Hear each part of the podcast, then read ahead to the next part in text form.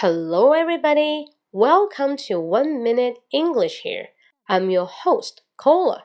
In today's section, I will tell you the word that is train. T R A I N. Train. Train, we can see that is 火车或者是训练 train。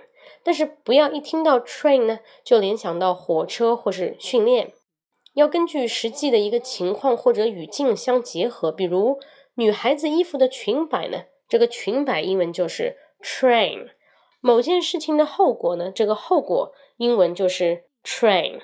那你说老老师这个 result 也可以，当然可以，没问题。那还有个短语就是 train of，of，train of 表示一连串的，比如 a train of thought 就是一连串的想法。